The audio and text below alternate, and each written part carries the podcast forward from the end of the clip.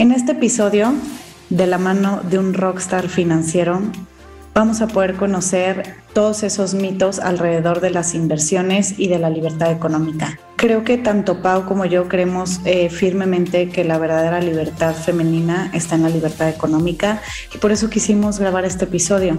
Muchas veces escuchamos el término eh, finanzas, este, inversiones, eh, ciertas cosas a nivel como más operativo, administrativo y de tener como metas de aquí a 5 años, 10 años, 15 años, en dónde ponemos este, los objetivos, ¿no? Eh, cómo diversificamos.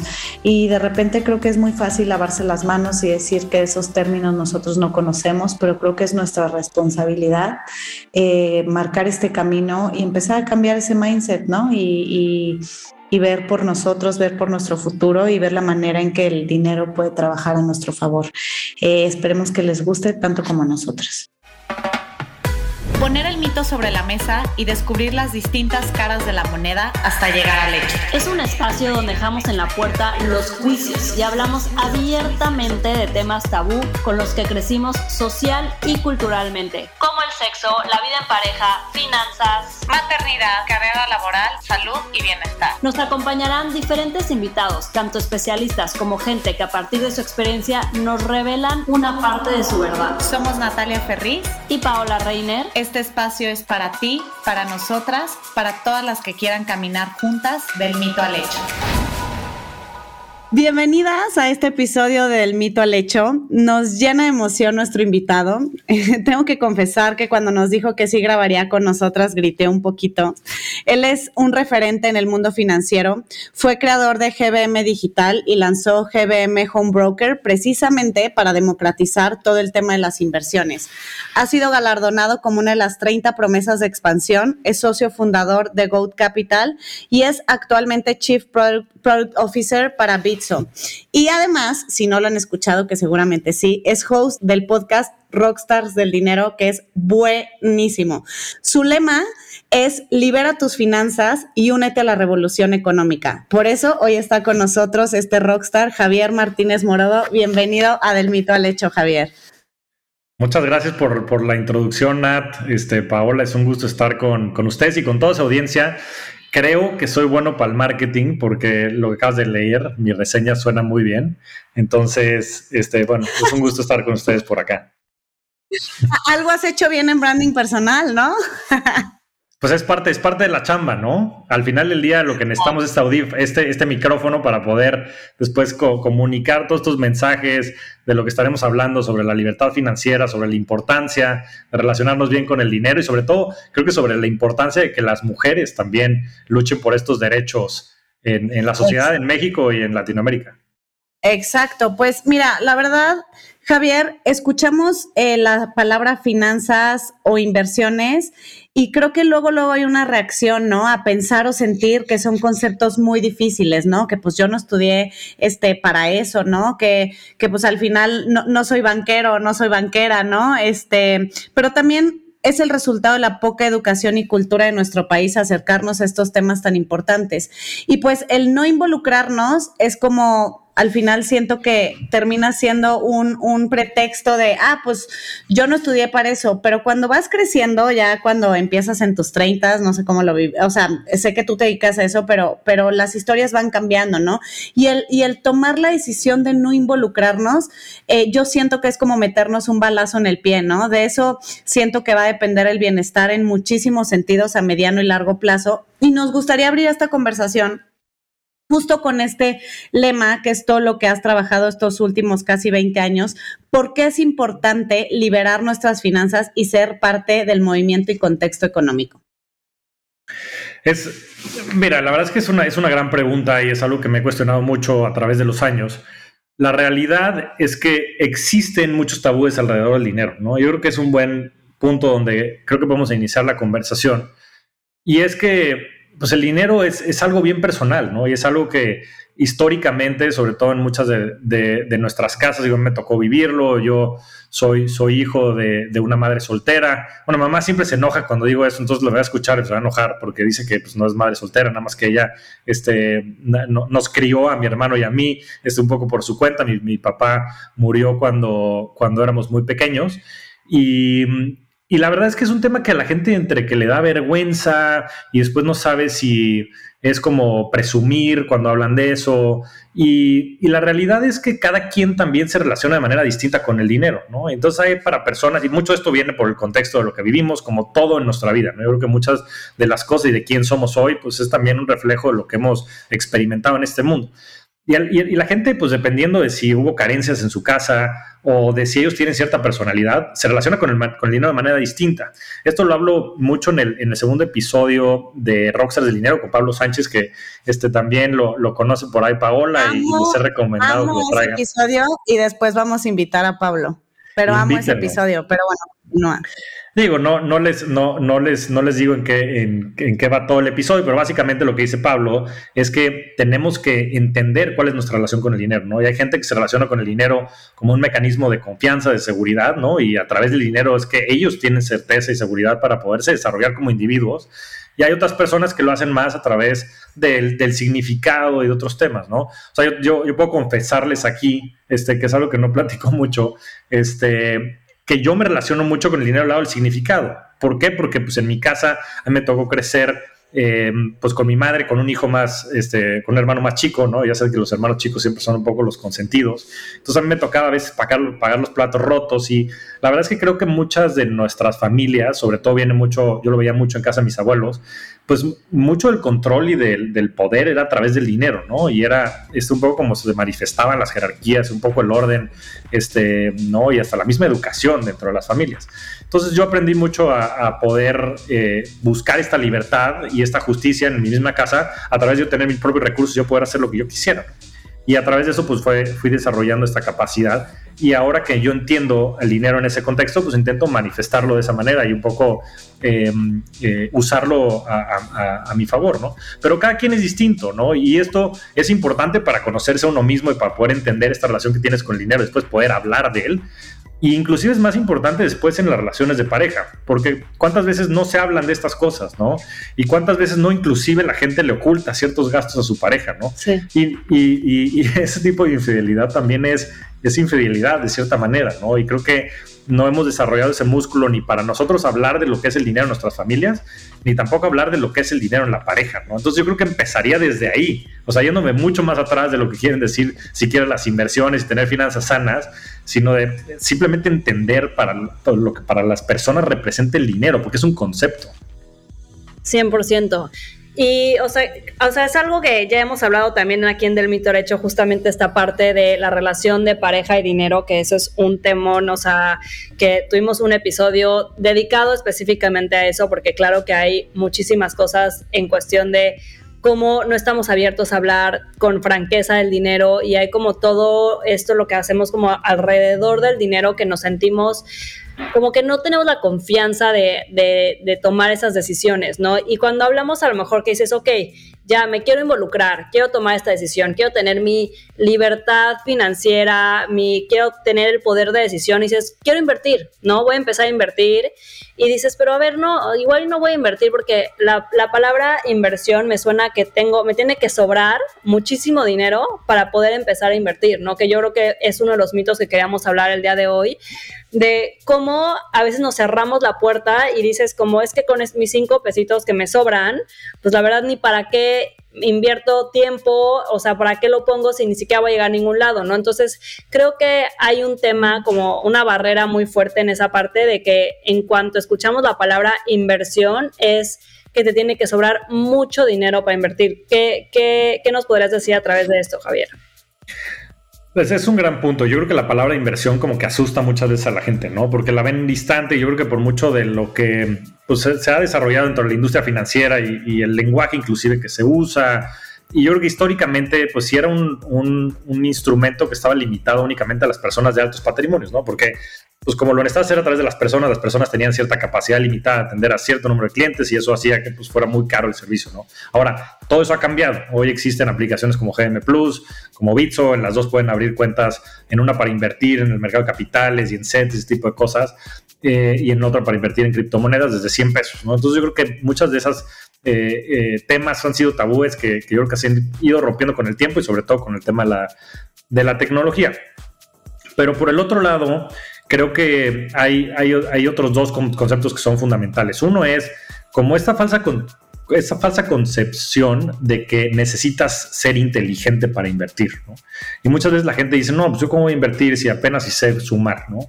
Y es una tontería. O sea, no, no tiene nada que ver las capacidades matemáticas que alguien tenga con su capacidad de invertir. Está demostrado, y hay un libro buenísimo que se llama The Psychology of Money de Morgan Housel, este, también lo pueden seguir, tiene, este, tiene un blog buenísimo, lo pueden seguir en redes sociales, es Morgan Housel. Y, y, dentro del libro de Psychology of Money lo que dice es que las inversiones no son de qué tanto sabes, sino de cómo te comportas. Y a lo que va con esto es que, y está probado a través de múltiples estudios, no, no es tanto de pues, si vas a comprar Apple o vas a comprar Tesla o vas a comprar Bitcoin o Ethereum, sino de que seas constante en las cosas que, hacen, que haces, eh, en que puedas depositar todos los meses, en que tengas objetivos de inversión, en que puedas ser constante y disciplinado en, la táctica, no tanto en la estrategia. Hoy existen numerosos instrumentos de inversión, ¿no? Este, como les decía, en GM Plus, hay una GM Plus, lo, abres la cuenta y hay tres tipos de cuenta. Hay una que se llama ESO, ESO Nat, ahí lo está enseñando Nat. Em, eh, una que se llama Smart Cash, en donde puedes invertir tu dinero con liquidez diaria y demás, como si la tuvieras en el banco, y te paga CETES, ¿no? Que ahorita está pagando creo que cerca del 5,5, 6%. Entonces, pues en automático vas a estar ganando ese dinero en el tiempo. Eh, y hay otros eh, instrumentos como uno, cuentas que se llaman de Wealth Management, en donde tú haces un portafolio de inversión en función del tiempo, ¿no? Si quieres este, invertir para la universidad de tus hijos o lo que sea, va a ser en 18 años, pues va a ser muy distinto a si quieres invertir en algo que necesitas en el corto plazo. Y en función de eso te haces un portafolio. Entonces, eh, pues eliminas mucha de la como necesidad de, analizar y de hacer estrategia, de tomar decisiones en cuanto a qué vas a invertir, porque literalmente muchos de estos fondos de inversión o los mismos ETFs, los ETFs son famosísimos y bueno, Vanguard y demás, también en el podcast por ahí invité a, Juan Hernández de Vanguard a platicar, el director este, regional Latinoamérica, pues son, son vehículos que lo hacen de manera muy sencilla, ¿no? Yo creo que nada más es que, la gente se decida hacerlo. Y por último, es el tema del interés compuesto, que ese es el tema que es menos comprendido, porque el modelo mental que tenemos para ver el mundo es lineal. Este, pues si yo este, doy 10 pasos, eh, pues pienso avanzar 10 metros, ¿no? Y es un poco la lógica bajo la cual operamos.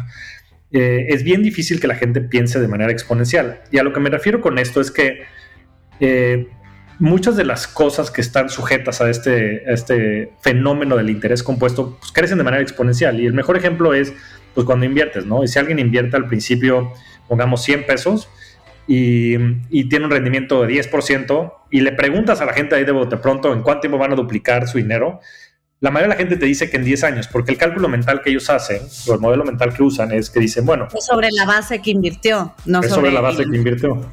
Entonces dicen, ah, pues voy a generar 10 pesos, ¿cuánto tiempo me va a tomar para que esos 10 pesos sean 100? Van a ser 10 años, entonces me tomaría 10 años el duplicarlo. Lo que no están contando es que al final del primer año ya no van a tener 10 pesos, van a tener, no van a tener 100 pesos, van a tener 110.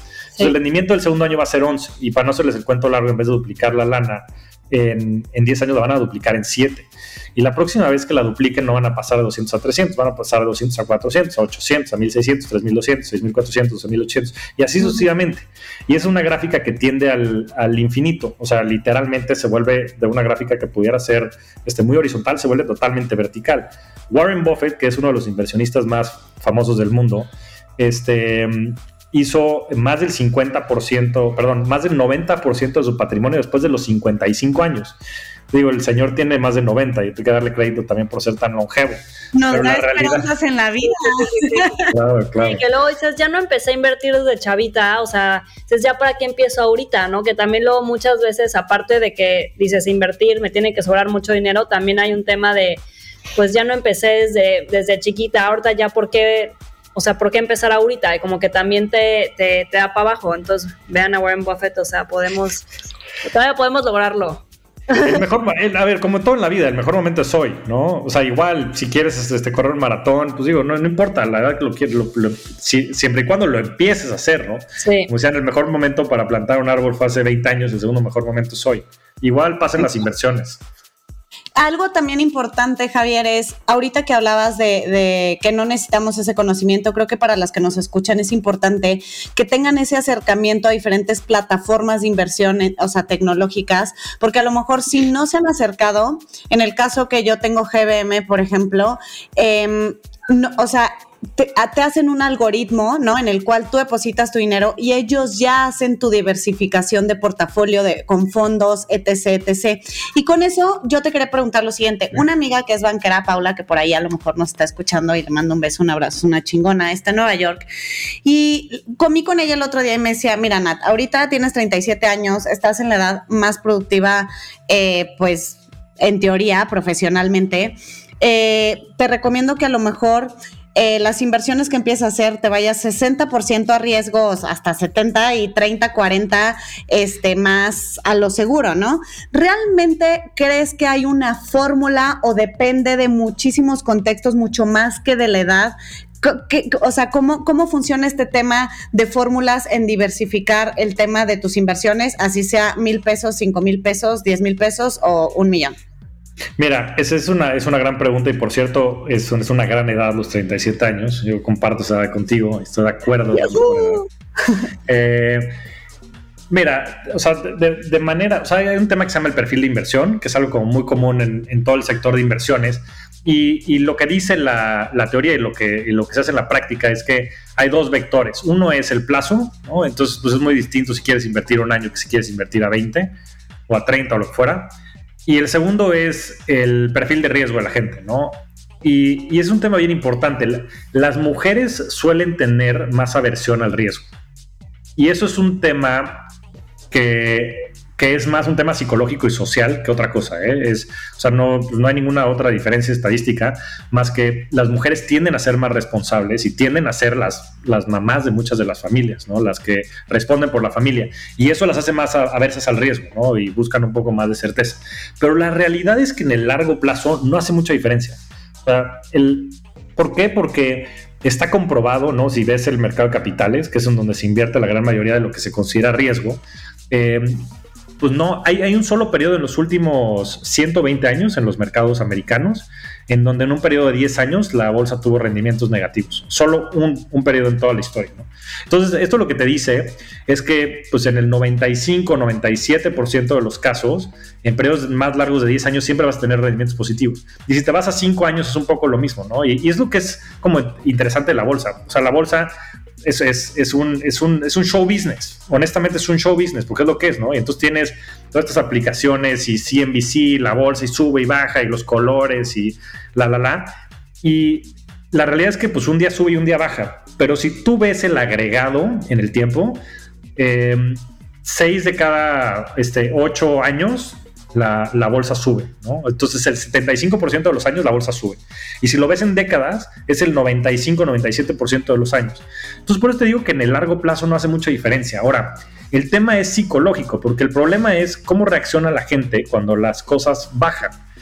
Y nosotros este, nos jactamos de ser los Homo sapiens, ¿no? Todos como especie. Yo creo que sapiens después no tenemos nada. Somos los seres más emocionales que hay en el mundo. Sí, pánico pánico, ¿no? Y la gente compra cuando las cosas suben y vende cuando las cosas bajan, cuando debería ser al revés, ¿no? Es como si de repente, pues no, no sé, a mí me encantan los limones, ¿no? No me gustan los aguacates, soy una persona medio extraña. No. Sí, todo el mundo me dice que eso es lo más extraño. A mí, tampoco. Ah, ya somos dos, 37 y no aguacates. No. Este, lo interesante de eso es como si de repente sube el precio de los limones, ¿no? Para mí que me encantan y voy y me atasco de limones, hago un inventario gigante de limones para tener limones para todo. No, pues, pues si bajan, pues sería lo racional el ir a comprar, ¿no? No cuando suben. Y esto es un poco lo mismo, porque lo que estás haciendo es que estás acumulando inversiones, ¿no? Y tú estás acumulando acciones de Apple, estás acumulando este, acciones del, del, eh, del Standard Poor's 500, ¿no? Del índice, estás acumulando bitcoins este, deberías de ser racional que puedas comprar más bitcoins con menos dinero, no viceversa, no que puedas comprar menos bitcoins con más dinero, ¿no? Que es cuando sube. Sí, claro. Pero, pero el problema es que no lo vemos, a, una es no lo vemos en la unidad que debería ser la correcta, que es, si estás haciendo inversiones en Bitcoin, deberías de medirlo en Bitcoin, ¿no? Si estás haciendo inversiones en acciones de Apple, deberías medirlo en acciones de Apple. Ahora, el precio de referencia es importante, pero no, es importante hoy, es importante cuando necesites ese dinero. Y si tu inversión va a 20 años, es importante en 20 años, no es importante hoy. Hoy te conviene que el precio baje, porque vas a poder comprar más acciones de Apple, si tienes la certeza que las acciones de Apple van a subir. Yo no sé si las acciones de Apple van a subir, digo, hoy valen 3 trillones de dólares, una locura de dinero. Es la empresa más exitosa y más grande del mundo. Este, pero lo que sí tengo mucha certeza es que las acciones y los mercados de capitales en general van a subir, porque el ingenio humano es lo más increíble del mundo. Y más ahora que pues, cada vez más mujeres también están representadas dentro de estas empresas. Y espero que muchas de las mujeres que nos escuchen también se lancen a emprender y se lancen a invertir y que el día de mañana también tengamos una Warren Buffett y por qué no que sea mexicana. Estaría increíble, estaría increíble que, que fuera yo. Ah, este. ¿Por qué no? Exacto, exacto, sí, no. Este, hay que decretarlo. Oye, eh, Javier, hablando un poquito de lo que decías, como el tema del riesgo, este, hablamos también un poco como de a lo mejor este miedo de perderlo todo, o sea, dices como, a ver, no, no voy a invertir mi dinero porque imagínate que, que lo pierda todo, este, que tenga como este miedo de que, pues, va, va todo lo que llevo ahorrado, va toda esta parte, y es como, pues a veces, y lo hablábamos Nati y yo cuando estamos preparando el episodio, pues sí, como no te sientes preparada o no te sientes con la información o no te sientes como con, con esta sabiduría para decir, a ver, voy a invertir mis pesitos en esto, o sea, o escuchas que el vecino le fue súper bien en Bitcoin, escuchas que el amigo del amigo, este, ya sabes, le fue bien en, esta, en este tipo de inversión, o sea, y empiezas como que ni siquiera investigar y nada más escuchar lo que dice el de al lado este, también hablando de, del miedo de perderlo todo, como esta parte de muchas mujeres hacen esto, lo, de, lo del guardadito, ¿no? De que, bueno, ahí voy ahorrando, no sé qué, voy teniendo mi guardadito y no lo meto en ningún lugar y nada, lo tengo ahí abajo del cajón y nada más de repente ya se me antojó comprarme algo y me lo compro y es como, no, es que si lo tienes en ese cajón, está perdiendo valor, ¿no? Entonces, o sea, como que esta falta de información, como que, que era lo que hablaba un poquito Nat, a veces nos lleva a tomar decisiones no correctas, ¿no? O sea, desde escuchar que a alguien le fue bien en algo, decir, yo también voy a invertir en eso mismo sin saber por qué y sin tener lo que decías, una disciplina, una estructura, una, o sea, como conciencia de qué, o sea, ¿qué, ¿qué, consejos o como por dónde crees que, que, alguien que está así en ceros, así digas, o sea, por dónde podría como empezar para no caer en este tipo de malas prácticas, si lo quieres llamar así? Pues, pues, mira, que escuchen el, podcast de Rockstars y que también entren a mi blog. En mi, blog hablo un, montón de estos conceptos, este, javiermtzmoro.com, pero la realidad es que creo que creo que son como pocos los conceptos que la gente tiene que tener en mente, ¿no? Y mucho de esto tiene que ver con el interés compuesto, que es el que veníamos platicando, ¿no? Que, que entiendan esta naturaleza, cómo el dinero crece de manera exponencial, porque esa es la realidad. Otro dato bien interesante es que pues vemos mucha gente famosa, ¿no? Allá afuera, este, atletas, este, artistas y demás. Ninguno de ellos aparece en la lista de los más ricos de Forbes, por ejemplo. En la lista de los más ricos de Forbes, este, nada más aparecen dos tipos de personas. Y son empresarios e inversionistas. Bueno, y empresarias e inversionistas. Eh, son los únicos que existen. Este, creo que el único atleta que existe, que está por ahí en la lista es Michael Jordan, pero no es en su faceta de deportista, sino en su faceta de inversionista. Este, y esto tiene una razón de ser, y es que la única manera en serio de generar riqueza es a través de la inversión. Los mismos empresarios y empresarias que generan esta riqueza lo hacen a través de cómo se acumula riqueza en, la empresa, ¿no? Y la empresa adquiere valor a través de sus acciones y de, de las, y, bueno, las acciones que después la gente compra en, en los mercados de capitales. Entonces, el concepto del, interés compuesto es bien importante y la fuerza que lo contrarresta, de hecho, es la inflación, que es algo que ha salido como por todas las noticias, ¿no? Y siempre sale por todos lados, y la inflación esto, y la inflación lo otro, y la verdad es que la gente no lo entiende. Porque aparte este año nuestro dinero, si de verdad no lo invertimos, aunque tengas mil pesos, eh, en automático eh, va a valer creo que 5 puntos y algo por ciento menos, ¿no? Sí, pues mira, ya la inflación está llegando, o sea, está más del 7% este año. Ah. Y esa es la inflación con la canasta básica, que la canasta básica pues es una canasta muy básica. Muy Yo, les preguntaría a ustedes, o sea, ¿qué tanto más están gastando como del gasto corriente? No, no, no el súper es una, o sea, voy por tres cosas y digo, es chiste, es un chiste lo que me están cobrando, de verdad. Ya sé que suena, suena muy señora, pero de verdad es... bueno, y en Nueva York ni, ni hablamos, pero sí. Sí, no, Nueva York aquí, o sea, respiro y me, o sea, me cuesta, o sea, esto está muy cañón. Y los precios de los bienes raíces, ¿no? Y las rentas. Este, a mí también me está tocando sufrir eso. Y a lo que voy es que esa es la inflación, esa es la, básica, ¿no? Esa es con la canasta básica. Y, mucha de la gente pues no consume esas cosas y consumes cosas importadas y este, el tipo de cambio y, lo que sea y, termina siendo un impacto bien fuerte.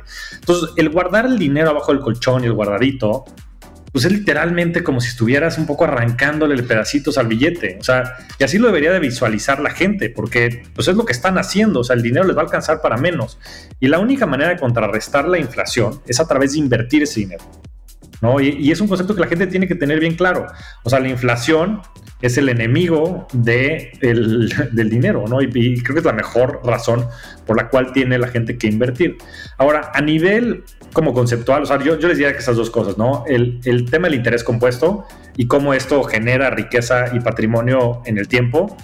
Eh, por el otro lado, el de la inflación, ¿no? Porque pues es el, otro lado de la moneda que creo que la gente tiene que tener muy presente. Y a nivel como táctico de cómo invertir, creo que hay solo tres elementos que tiene que tener en, en mente. Uno es el plazo, que es lo más importante, ¿no? Si vas a ir a 30 años, en serio que o sea, podría estar, digo, la recomendación que te, decía tu amiga Paola, podría estar 100-0. O sea, 30 años yo creo que el riesgo de que estos vehículos diversificados y demás, este, como ETFs del Standard Poor's 500, pues no funcione, es, es, muy bajo, ¿no? Estadísticamente ahorita inclusive insignificante. Eh, el segundo es el tema de la aversión al, al, riesgo. Y, y, este segundo tema es más por un tema como de paz mental, ¿no? Porque también, este, pues bueno, yo lo veo mucho con mamá misma, ¿no? Mamá tiene sus inversiones y demás. Y, y, la verdad es que, pues como que siempre ha intentado balancear estas cosas. Y al final del día yo lo que le digo es, mamá, tampoco quiero que esto te quite el sueño. O sea, si es algo que a ti no te va a permitir operar y, o estar bien, este, tampoco. O sea, pues no se trata de sufrir, ¿no? Y tampoco se trata de ser millonario a, cuesta de, de a, a, costo de tu paz mental, ¿no? No, no se trata de sufrir. De tu, hígado y de tu cabeza. También, exactamente, ¿no? Y, creo que eso es bien importante considerarlo, pero es más un tema, digamos que emocional, psicológico que verdaderamente racional. Y el tercer concepto es el tema de la diversificación, que es un tema que después habla mucho y yo no sé si se comprenda, pero es básicamente no poner todos los huevos en la misma canasta, ¿no? Y, está muy asociado esto justo a, disminuir el riesgo, ¿no? Y, y por eso pues, este, pues, yo creo que no es recomendable pues, ni invertir todo en Apple. Si es la, la, la, empresa más valiosa del mundo, pues es la empresa más valiosa del mundo hoy. Quién sabe si lo sea mañana, ¿no? Y quién sabe qué pueda pasar. Este, han habido muchas empresas que han estado ahí y hoy no están. Pero es cómo puedas crear este, estos instrumentos diversificados, que además muchos de ellos ya están empaquetados, ¿no? En fondos de inversión, en ETFs y en otro tipo de instrumentos para poder este, lograr estos rendimientos. Claro, oye, pero por ejemplo, Flaco, la verdad es que em, está aquí Chloe conmigo. Este, parte también importante es muchas de las que nos escuchan y justo desmitificando todo, o sea, yo tengo hoy 10 mil pesos, ¿a quién me acerco, no? Por ahí eh, platicábamos un poquito con el esposo de, de, Pau, que es este banquero, y nos decía, pues también es un poco de, de repente, no tanto que vayas con un broker o bla, bla, sino como eh, revisar opciones, o sea, como cuando vas al doctor y ves dos opciones, como cuando estás buscando un abogado y ves dos opciones, ¿no? Este, en realidad yo hoy tengo 5 mil pesos, 10 mil pesos y los quiero invertir. ¿A quién me acerco? ¿Qué hago? Mira, esa, es una esa es una gran pregunta y es un, es un tema que estuve platicando con Ana Raptis en, en mi podcast. Este, una plática bien, bien interesante. Ana pues tiene un fondo de inversiones, o sea, que está justo especializado en, pues en, temas de, no nada más de, género, o sea, invierten en muchas empresas que están dirigidas y lideradas y fundadas por mujeres, pero también en, pues, de manera más amplia en temas de diversidad, ¿no? Y, estamos platicando de que las mujeres pues están como luchando por muchas causas muy nobles, ¿no? Por temas de equidad en el trabajo, por temas de, de equidad en la sociedad de manera general, pero hay una cosa que siguen delegando, que es el tema del dinero, ¿no? Y, y, por lo general se apoyan mucho en hombres, ¿no? Este, en el esposo, en el papá, en el hijo inclusive, en el asesor hombre. Y, yo creo que es una condición como social y antropológica que también tiene que, que también las mujeres tienen que luchar por ella, o sea, tienen que ser más conscientes del poder que tienen desde el punto de vista de lo que el dinero representa, ¿no? Y también hacerse un poco de esta responsabilidad. Y por eso me pareció bien interesante tu pregunta, Nat, porque, porque estás como queriendo poner la responsabilidad a alguien más, cuando la, realidad es que la responsabilidad es tuya. O sea, tú dices, ¿a quién me acerco? ¿A quién busco? Es, es un tema que tú tienes que preocuparte y tú tienes que, ya sabes, y, seguramente estabas diciendo buscar también en internet y, y, no pretendo este, como llevarlo por ese lado, pero pero también creo que es un gran momento como para generar esa conciencia del poder que tiene, este, que tienen las mujeres en sus manos, también de poder tomar decisiones sobre el dinero, sobre inversiones, sobre cómo manejarlo, sobre cómo gestionarlo, sobre cómo invertirlo. Este, sin necesariamente delegar esto a un tercero. Hoy hay muchísimas aplicaciones allá afuera, hay muchísimos blogs este, que hablan de esto. Y, como todo, yo creo que tienes que hacer un research, yo creo que tienes que preguntarle a amigos, familiares, pues, cuál ha sido su, su, experiencia en todas estas cosas. Em, muchas de ellas se ha, simplificado brutalmente el tema de las inversiones. Como te decía, a mí no me parece que, que tenga mucha ciencia el, el, tema de invertir. Pues al final ya creo que la manera más eficiente de hacerlo es, si quieres invertir comprar un ETF del Standard Poor's 500 o algo. Hay un índice inclusive que lo que hace es que pondera todas las empresas a nivel global. Entonces, pues simplemente estás comprando como lo que valen las empresas de manera general. Entonces, si al mundo le va bien, a ti te va bien. O sea, como que pareciera que no hay mucho downside de ese lado.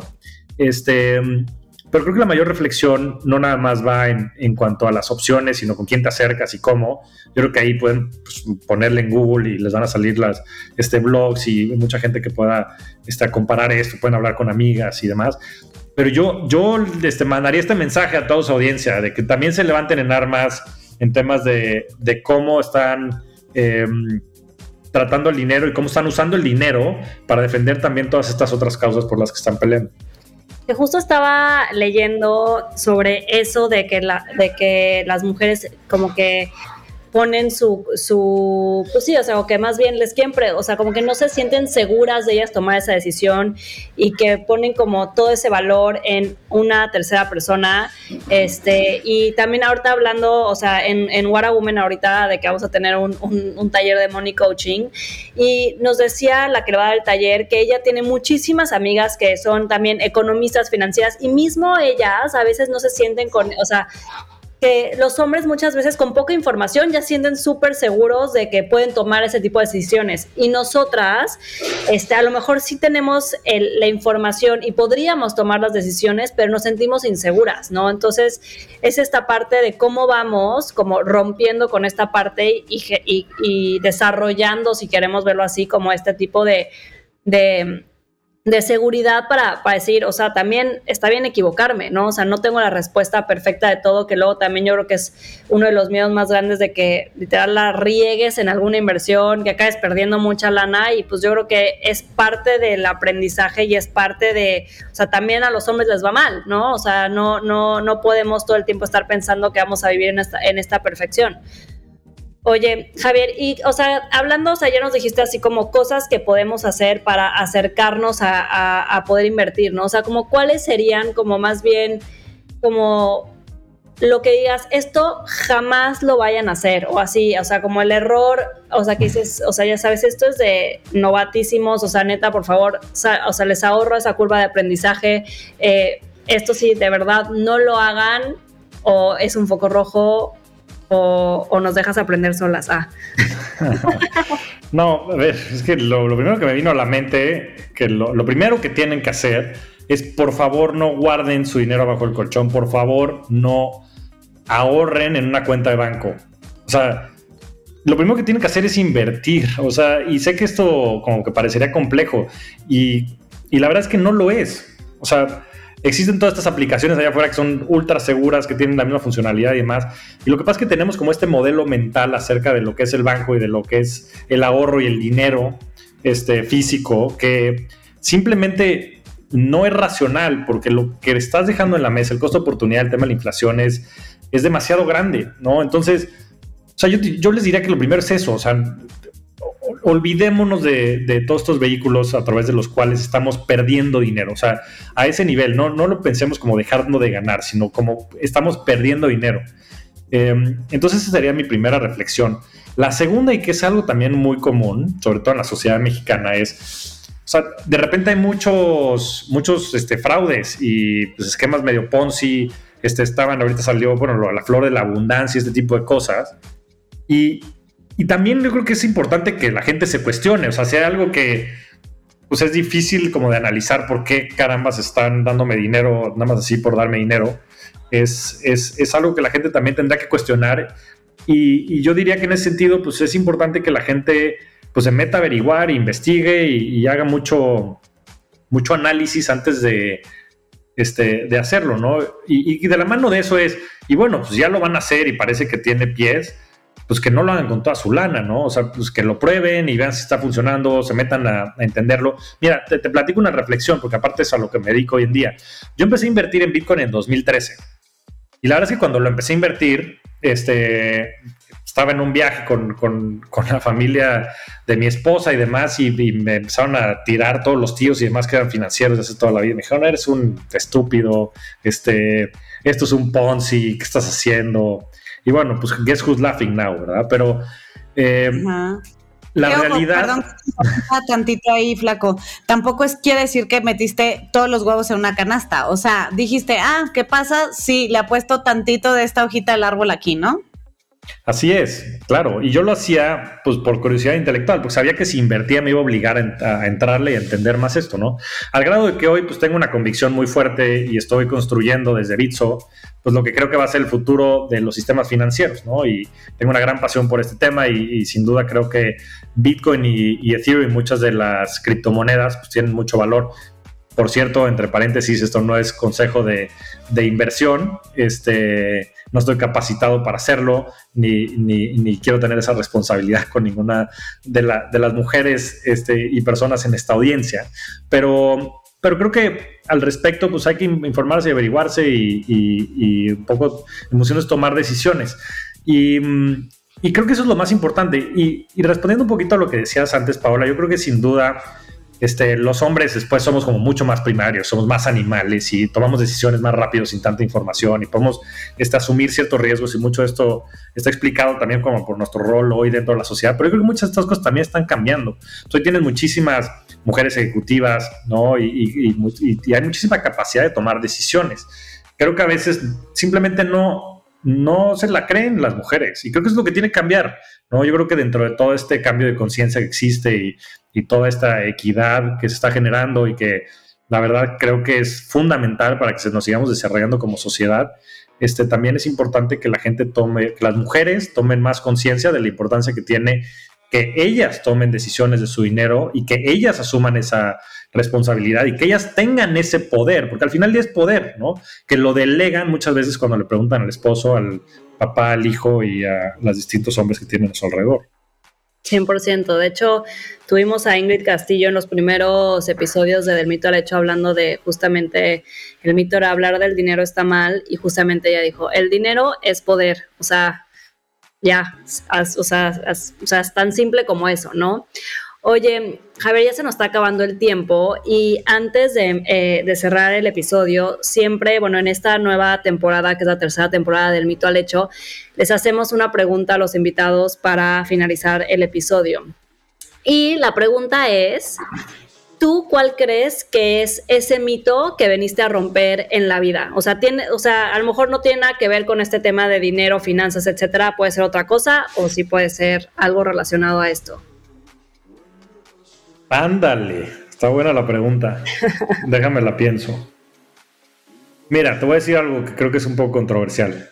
Este, yo creo que el dinero es mucho más importante de lo que la gente cree. O sea, y sé que sé que la gente sabe lo importante que es, ¿no? Por lo menos en el mundo material, ¿no? Pero muchas veces se habla de este tema de, de que el dinero no compra felicidad.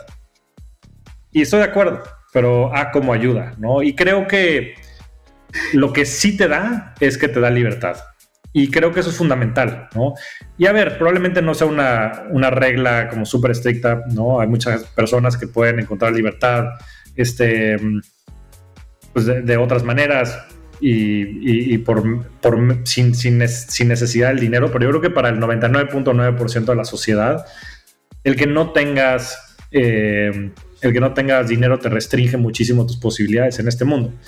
Y tal es el, caso, por eso para mí es tan fuerte. Para mí, Paola, el, sentido de justicia es algo muy, muy relevante. Y viene mucho por mi background, ¿no? Yo crecí con una mamá que la veía salir todos los días a, a romperse la madre y a regresar a educar a dos hijos y sacarlos adelante. Siempre me pongo un poco emocional cuando hablo de mi madre. Y y la sociedad era bien injusta con, ella, ¿no? Porque en los ochentas tener una madre soltera era bien difícil para ella, ¿no? Sí, claro. Eh, la sociedad, su familia y, en fin.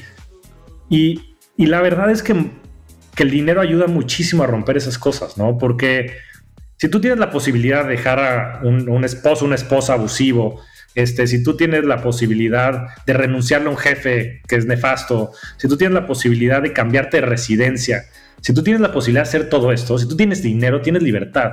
Y la realidad es que lo que sí co, este, no, no sé si se diga este, coarta o, o sea, lo que sí inhibe o, imposibilita el, dinero es la libertad. Este, la libertad de decidir con quién quieres estar, la, la libertad de decidir con quién quieres vivir. Hacia dónde este, quieres ir. Hacia dónde quieres ir. Entonces, este, pues sí, el dinero no compra la felicidad, sí, si lo llevas al extremo, pero el dinero te da libertad y la libertad sin duda te va a ayudar a ser feliz. Pues con ese último mensaje, Javier, cerramos el episodio. La verdad fue un gustazazazo tenerte aquí en Del Mito al Hecho. O sea, podríamos hablar de este tema, yo creo que muchísimo y seguramente a las mujeres que nos escuchen les va a ayudar muchísimo este episodio. Estoy segura que van a encontrar muchísimas respuestas. Este, entonces, pues esperemos que nos volvamos a encontrar en algún otro episodio que seguramente te volveremos a invitar. Escuchen a Javier en su podcast que es Rockstars del Dinero, que está buenazo, y síganlo en su cuenta de Instagram que es arroba Javier MTZ Morodo, si lo dije bien. Así es. Este, si les gustó el episodio, por favor, ayúdenos a compartirlo y síganos a nosotras también en arroba del mito al hecho. Nos vemos el siguiente miércoles.